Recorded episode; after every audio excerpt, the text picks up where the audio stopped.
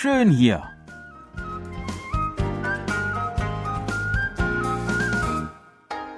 Ausflugstipps für Korea mit Jan Dirks.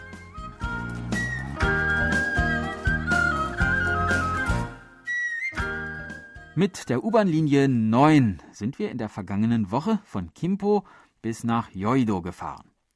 Heute fahren wir weiter Richtung Osten.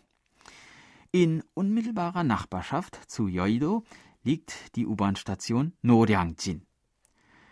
Der Fischerei-Großhandelsmarkt Noryangjin wurde im Jahre 1927 eröffnet und ist der größte Fischmarkt ganz Koreas. Hier kann man 365 Tage im Jahr viele verschiedene Arten an Fischen und Meeresfrüchten zu günstigen Preisen erwerben. Die Kosten werden nach verfügbarer Menge berechnet. Man kann sich im Voraus auf der offiziellen Homepage erkundigen.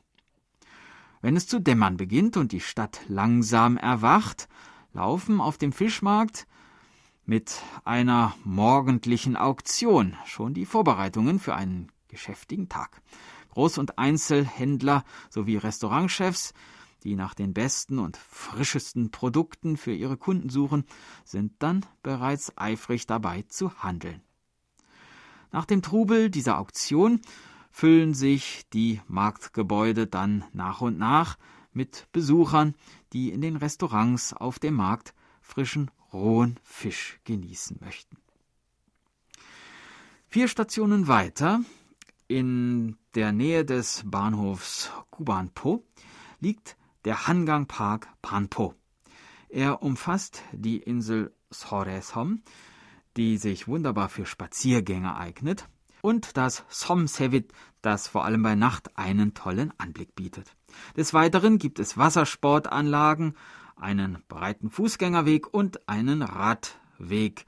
Die weiten Rasenflächen sind in den warmen Sommermonaten gewöhnlich gefüllt mit Menschen, die hier ihr Zelt aufschlagen oder auf Decken sitzen und ein Picknick machen. Nachts sorgt dann die Regenbogenfontäne der Brücke Banpotegyo für eine tolle Atmosphäre, weshalb dieser Ort auch ein beliebter Drehort für TV-Serien und Filme ist. Die Regenbogenfontäne wurde auf beiden Seiten der Brücke installiert und 2008 im Guinness-Buch der Rekorde mit einer Gesamtlänge von 1140 Metern als längste Brückenfontäne der Welt registriert.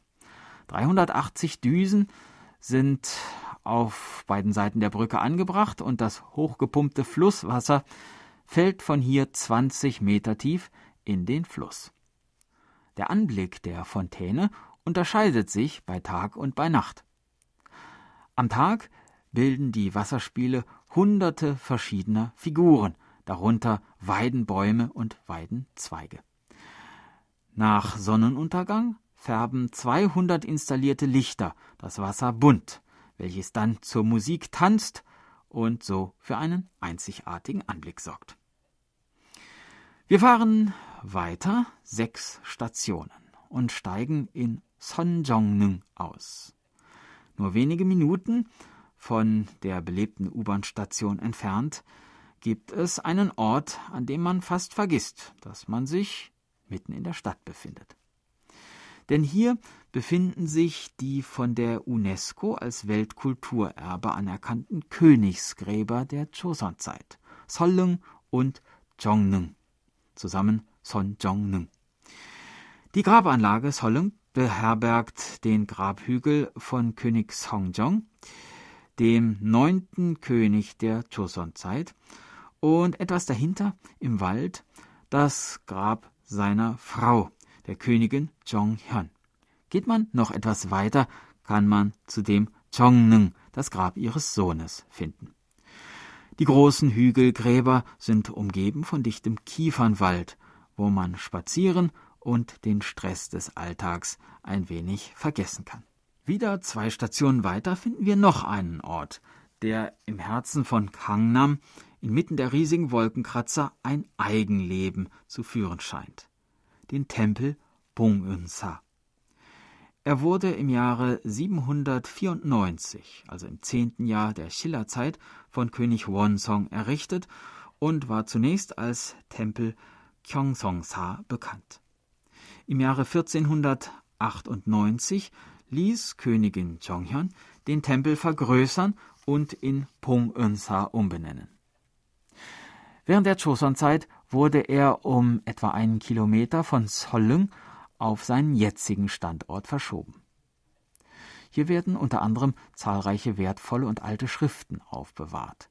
Der Tempel ist vor allem für seine dreistöckige Steinpagode vor dem Hauptgebäude bekannt, in der sich Sari befinden, also kleine Kristalle, die bei der Verbrennung verstorbener Mönche gefunden wurden und als heilige Reliquien gelten. Eine weitere Attraktion ist die 23 Meter hohe Maitreya-Statue, die sowohl von Gläubigen als auch von Touristen regelmäßig besucht wird. Der Tempel bietet auch ein- und zweitägige Temple Stay Programme an, bei denen man einen Einblick in den traditionellen koreanischen Buddhismus erhält. Ja, das war unser Ausflugstipp für diese Woche. In der nächsten Woche fahren wir mit einer weiteren U-Bahn-Linie, mit der Pundang-Linie, die uns dann ein wenig aus Seoul herausbringen wird. Ich würde mich freuen, wenn Sie mich dann wieder begleiten. Tschüss und bis dann, sagt Jan Dirks.